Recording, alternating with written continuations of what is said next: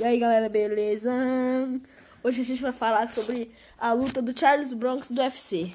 Fala aí, meu amigo Tuzinho. É isso mesmo, meu amigo Clockzinho. Hoje estamos aqui para falar da luta do Charles Oliveira e o americano Justin Gate, onde o brasileiro acabou conquistando a vitória por finalização no primeiro round, aumentando ainda mais o seu recorde de finalizações na história da competição. O atleta Charles Oliveira, conhecido como Charles do Bronx, foi envolvido em uma polêmica na pesagem para sua pré-luta, aonde foi o primeiro lutador da história do UFC a ter seu cinturão retirado de suas mãos por não ter batido o peso certo na hora da luta. Mesmo com toda essa situação, isso só motivou ainda mais o brasileiro, que conseguiu acabar com a luta no primeiro round. Após sua notória vitória. Aí você.